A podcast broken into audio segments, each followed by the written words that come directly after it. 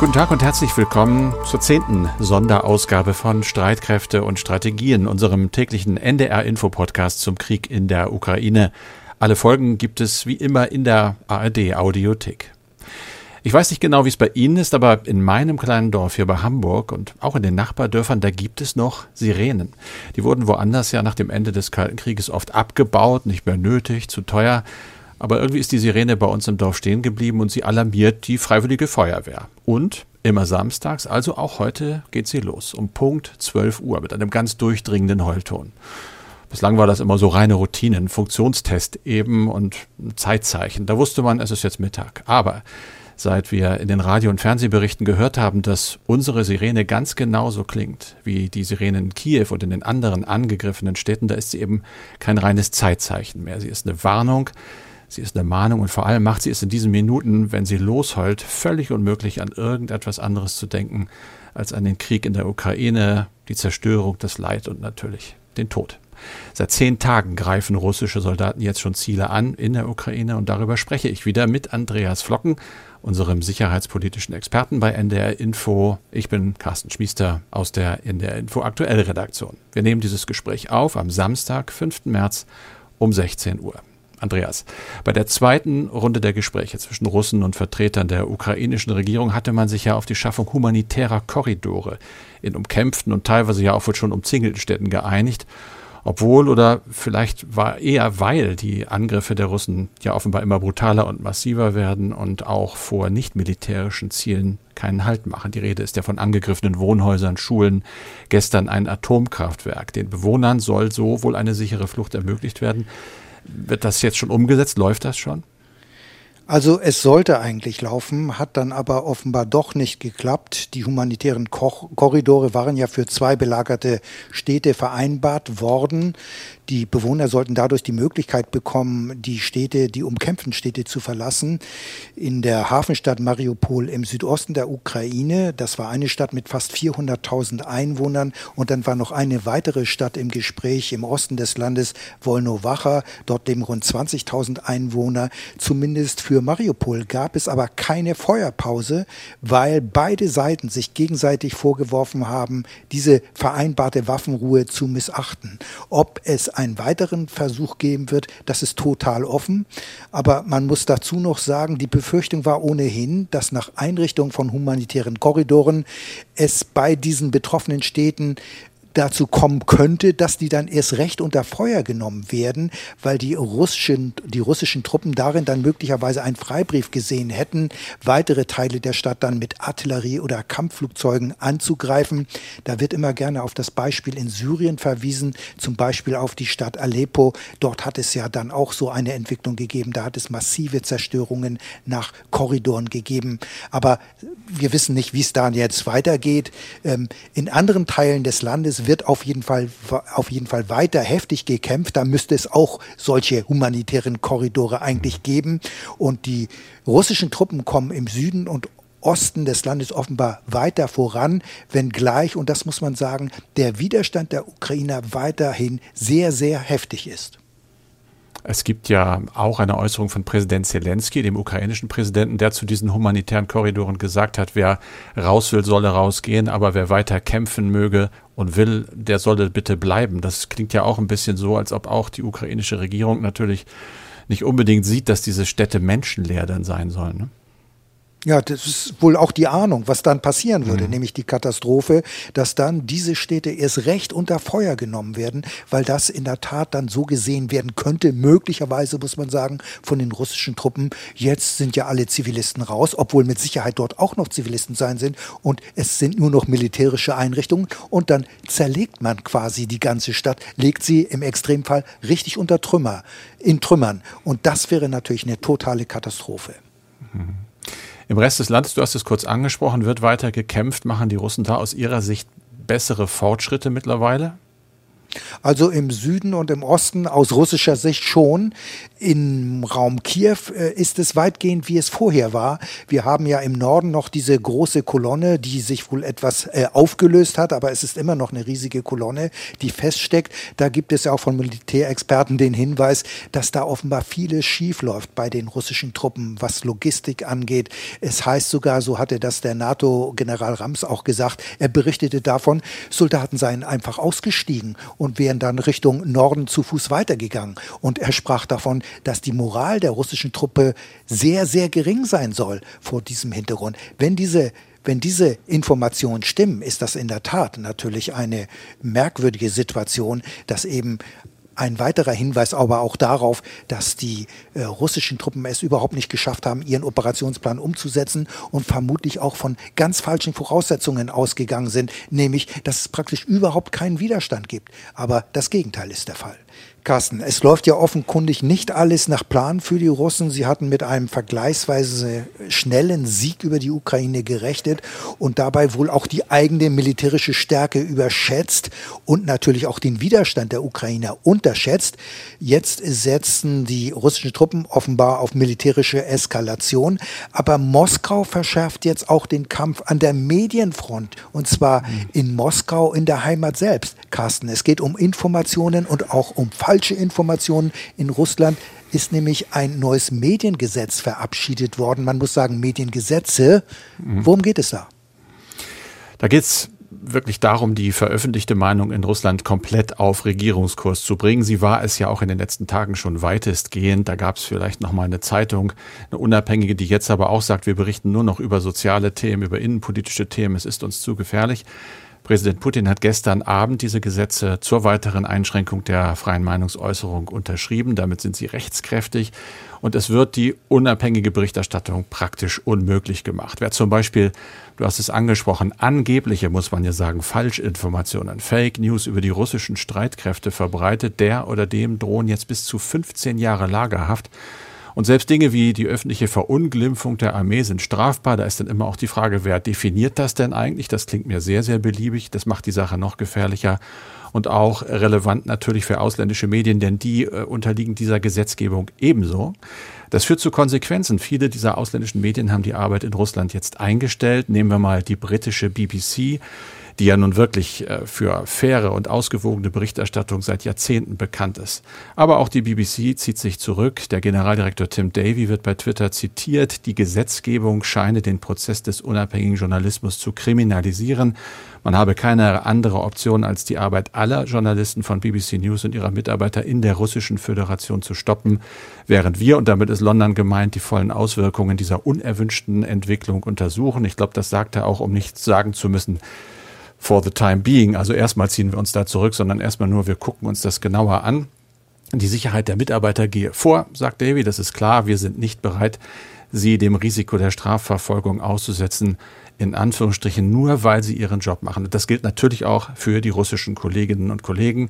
Leute vom CNN sind ebenso betroffen. Der Sender stellt die Arbeit in Russland ein. Die Nachrichtenagentur Bloomberg, die Washington Post sagt, äh, wir reagieren auf diese Mediengesetze so, dass wir bei Berichten aus Russland künftig nicht mehr die Namen der Autoren oder irgendwelche Daten nennen, die auf ihre Identität weisen, einfach um sie zu schützen. Und natürlich hat das jetzt auch in Deutschland Konsequenzen, zum Beispiel wir, ARD und ZDF. Wir prüfen die Folgen dieser Gesetze und setzen die Berichterstattung aus den Moskauer Studios erst einmal aus. Diese beiden öffentlich-rechtlichen Sender werden jetzt von anderen Standorten aus, wie es heißt, weitgehend umfassend über das Geschehen in Russland und in der Ukraine informieren. Mhm. Journalisten verlassen also Russland wegen des Krieges. Andere versuchen aber gerade deshalb wegen des Krieges in die Ukraine zu kommen. Sie folgen dem Aufruf von Präsident Zelensky, der auch Nicht-Ukrainer aufgerufen hat, die gegen die Russen kämpfen wollen, sich dem ukrainischen Militär anzuschließen. Von einer internationalen Legion ist die Rede und der Aufruf findet offenbar Zuspruch, Carsten. Ja, und bei uns hat er ja erstmal Unglauben ausgelöst. Als wir das erste Mal davon ja. lasen, haben wir noch gedacht, das kann ja eigentlich nicht sein. Der meint Auslandsukrainer. Aber nein, es ist tatsächlich so gemeint. Und äh, ja, es melden sich Leute. Die Zahl ist zwar im Vergleich zu den russischen und ukrainischen Truppen sehr, sehr klein. Aber Zelensky hat eben am Dienstag diesen Erlass unterschrieben, der Ausländern eine visafreie Einreise ermöglicht, wenn sie sich dieser Legion anschließen wollen.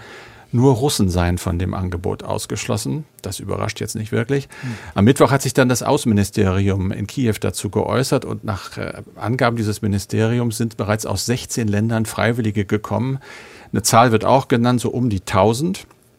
Aber die Angaben lassen sich wie so vieles in diesem Krieg natürlich nicht unabhängig überprüfen.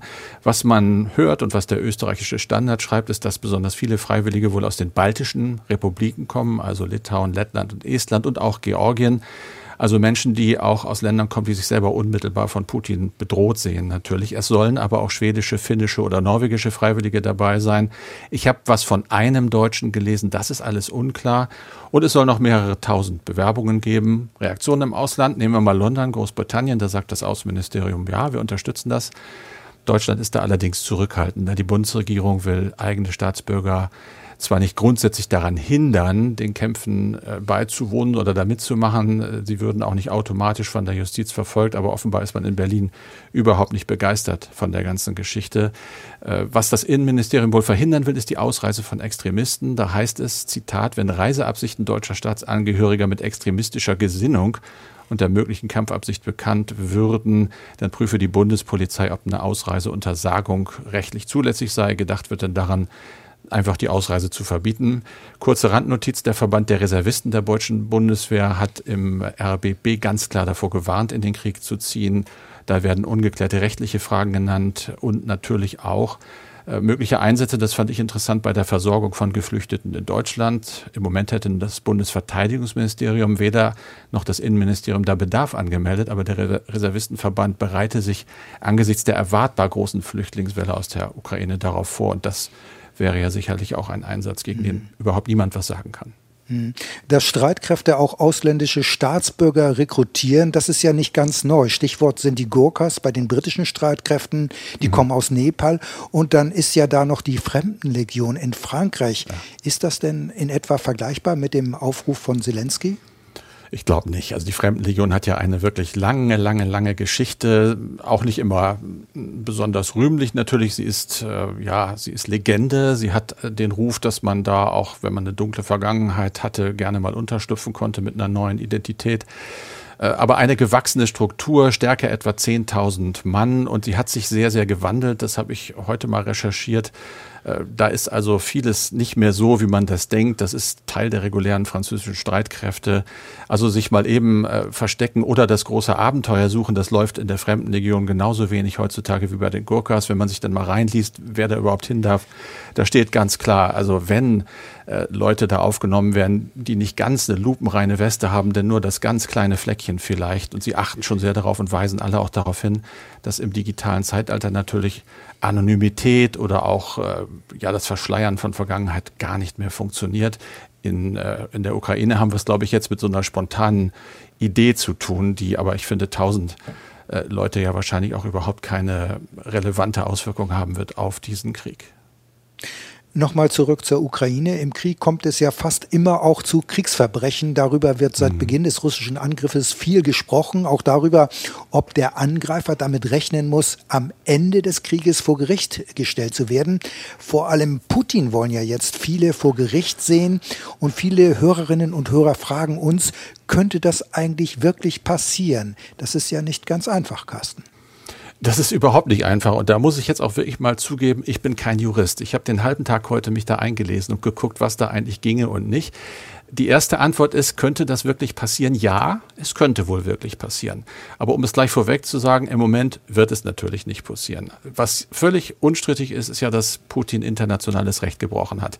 Dieser Einmarsch verletzt eben ganz klar die Souveränität der Ukraine und das Gewaltverbot der Charta der Vereinten Nationen Insofern sind völkerrechtliche Verfahren gegen Russland, unter anderem vor dem Internationalen Gerichtshof, auch UN-Gericht genannt möglich oder dem Internationalen Strafgerichtshof in Den Haag. Beide Gerichte sind dort ansässig. Die Ukraine hat im Übrigen bereits in der vergangenen Woche Klage gegen Russland bei diesem Internationalen Gerichtshof eingereicht. Zunächst wird es jetzt am Montag darum gehen. Da wird die Ukraine in Den Haag die Position darlegen. Der 7. März ist das. Am nächsten Tag hat Russland das Wort. Und parallel dazu hat auch der Internationale Strafgerichtshof, der übrigens unter anderem von China, den USA, Indien und auch Russland nicht anerkannt wird, eine Untersuchung eingeleitet. Da gibt's was ich gelesen habe, einen kleinen Unterschied. Dieser internationale Gerichtshof verhandelt Konflikte zwischen Staaten. Der Strafgerichtshof kann aber auch gegen Personen ermitteln. Nur wird Putin jemals bestraft? Man müsste ihm ja eindeutig die Schuld nachweisen. Das ist im Moment so für uns Laien natürlich offensichtlich. Klar, der sitzt im Kreml und hat das Kommando. Vor Gericht sieht das anders aus. Das dürfte sehr, sehr schwierig werden. Außerdem sagt man, er ist als amtierender Staatspräsident vor ausländischen Strafgerichten erstmal immun. Aber da gibt es auch Entscheidungen, die zum Beispiel sagen, das ist eine absolute Immunität von Staatsoberhäuptern nicht Geld. Völkerrechter sagen also, ja, am Ende kann es passieren, aber das Ende ist ja weit, weit weg und im Moment ist es einfach nur eine Fantasie. Wir werden also sehen, ob da wirklich was passiert. Und wir werden vermutlich noch sehr, sehr lange warten müssen. Und ehrlich gesagt, es ist jetzt auch keine Frage, die unmittelbar für die Lage wichtig ist. Putin wird das herzlich egal sein, wer da was fordert. Der sitzt im Kreml und trifft seine Entscheidung und kümmert sich mit Sicherheit nicht über das Über-Übermorgen. Es ist halt kompliziert, wie im Übrigen ja auch das Verhältnis NATO und Russland. Man muss sich das eben vergegenwärtigen. Das war nicht immer so schlecht wie jetzt seit Beginn des Angriffes. Gucken wir mal ordentlich zurück in der Geschichte. Nachdem sich Russlands damaliger Präsident Boris Jelzin nämlich jahrelang gegen die NATO-Osterweiterung gesperrt hatte, ist da allmählich mehr Vertrauen entstanden und 1997 kam es dann zu der NATO-Russland-Grundakte, Andreas. Da haben sich beide Seiten verpflichtet, die Souveränität aller Staaten zu achten. Russland hat anerkannt, dass es kein Vetorecht gegen die NATO-Mitgliedschaft anderer Länder hat. Die NATO im Gegenzug hat gesagt, in den neuen osteuropäischen Staaten werden wir keine Atomwaffen stationieren, unter anderem. Jetzt also absolute Eiszeit. Ist das denn nach deiner Einschätzung im Prinzip das Ende dieses Abkommens? Also es könnte durchaus passieren. Ich sehe das aber weniger mit Blick auf die Stationierung von US-Atomwaffen. Die Vereinbarung untersagt ja auch der NATO, dauerhaft größere Verbände in den östlichen Bündnismitgliedern zu stationieren. In der Vereinbarung ist von Substantial Troops die Rede und man geht davon aus, dass es sich hier um Brigadegröße handelt. Das heißt, es handelt sich um rund 5000 Soldaten. Daher müssen ja die NATO-Truppen, die in Osteuropa stationiert werden, werden immer wieder rotieren. Das heißt, sie dürfen nicht dauerhaft dort stationiert bleiben. Das heißt, sie müssen ausgetauscht werden. Und die osteuropäischen NATO-Mitglieder sehen das als eine Beschränkung. Insbesondere Polen sieht das, dass man sagt, wir sind ein NATO-Mitglied zweiter Klasse. Und die wollen deswegen schon seit langem, dass die NATO-Russland-Grundakte gekippt wird. Und äh, vor diesem Hintergrund, vor dem Hintergrund der Entwicklung in der Ukraine, könnte das durchaus passieren. Und äh, das ist natürlich eine Frage, die sich ganz schnell stellen könnte, dass man dann diese NATO-Russland-Grundakte im Grunde genommen zu den Akten legt. Wäre die NATO denn überhaupt in der Lage zu reagieren, so, also aufrüsten dort?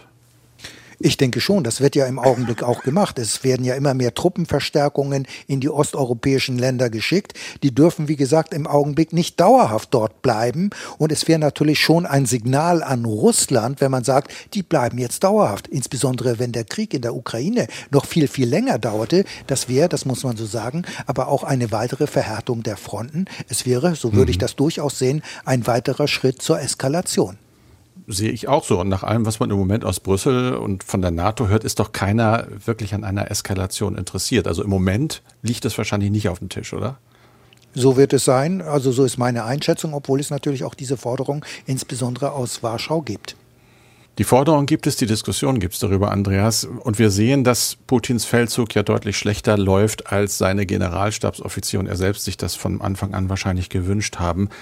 Wenn wir jetzt mal ein bisschen in die Zukunft gucken, es ist ja schwer vorherzusagen, wie lange das dauert. Ich höre da heute sehr viel sehr pessimistische Einschätzungen, die aber alle am Ende dann doch sagen, Russland ist geschwächt. Du hast es auch gesagt, das Militär ist möglicherweise überschätzt worden, wirtschaftlich natürlich äh, von schweren Sanktionen getroffen. Kann es sein, dass wir irgendwann ich hoffe ehrlich gesagt bald ähm, ein Ende dieses Feldzuges haben und dann sagen können, Putin steht eigentlich schlechter da als vorher. Das war für ihn ein Desaster. Also ich würde das schon fast jetzt sagen. Das, was jetzt passiert, mhm. ist ein Desaster.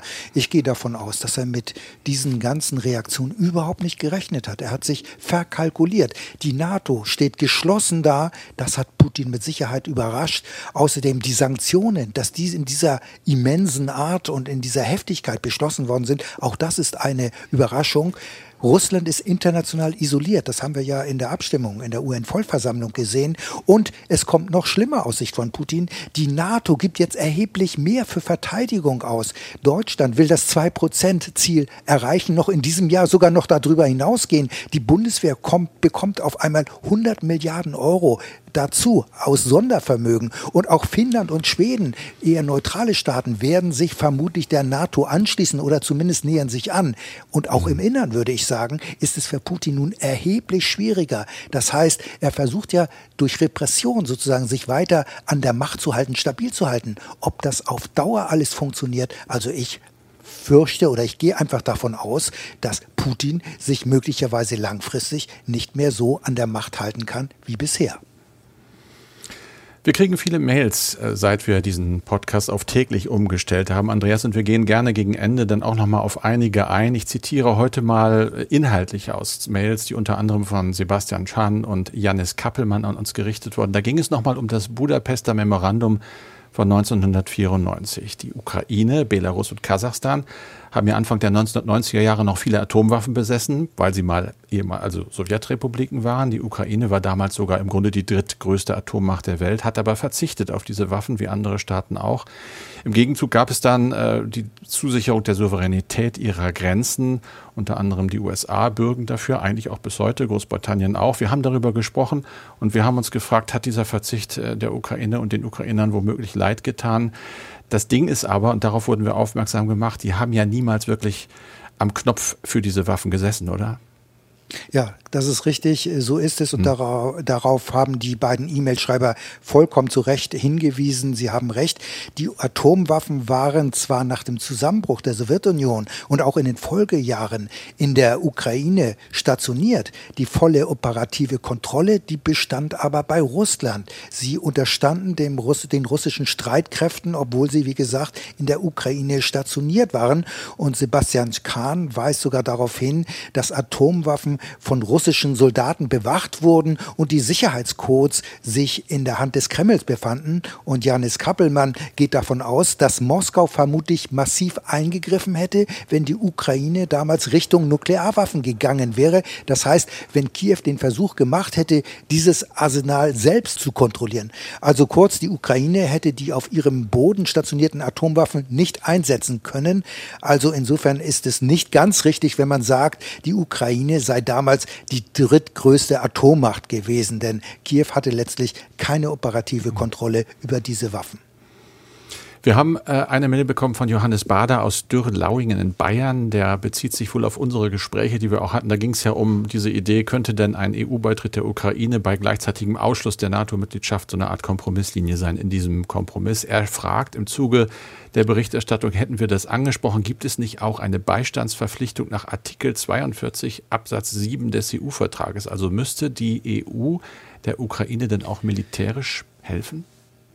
Ja, äh, das stimmt, wenn die äh, Ukraine ähm, in der EU wäre. Das ist sie ja noch lange nicht. Das stimmt. Mhm. Der Vertrag von Lissabon hat eine Beistandsklausel, nach der sich die EU-Staaten im Falle eines Angriffs gegenseitig beistehen müssen. Das ist in der Öffentlichkeit gar nicht so bekannt.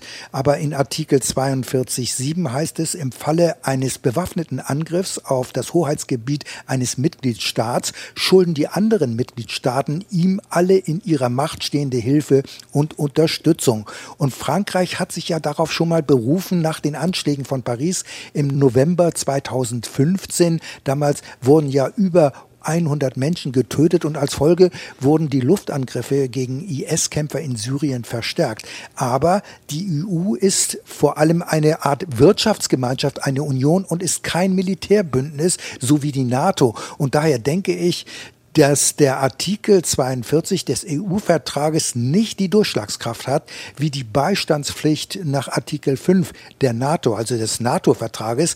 Denn die NATO ist ein Militärbündnis, anders als die EU. Und ich denke, daher wäre eine EU-Perspektive für die Ukraine allemal akzeptabler für Moskau als ein NATO-Beitritt. Und in diesem Kontext hatten wir ja in diesem Podcast über die EU gesprochen. Und das war es auch schon wieder für heute mit dem Podcast, mit der zehnten Sonderausgabe. Herzlichen Dank für Ihre Aufmerksamkeit. Sagen Andreas Flocken und Carsten Schmiester. Mehr Informationen zum Krieg in der Ukraine finden Sie in der ARD Audiothek. Dort können Sie unseren Podcast natürlich abonnieren, damit Sie auch morgen die nächste Sonderausgabe nicht verpassen. Und Sie finden in dieser Audiothek auch den hörenswerten Podcast Alles ist anders. Krieg in der Ukraine. In der neuen Folge geht es da um die Person Wladimir Putin, warum er in Russland und besonders unter Russlanddeutschen lange so beliebt war, was ein U-Boot-Unglück mit der Pressefreiheit zu tun hat und warum es so viele Fotos gibt, die ihn oberkörperfrei zeigen.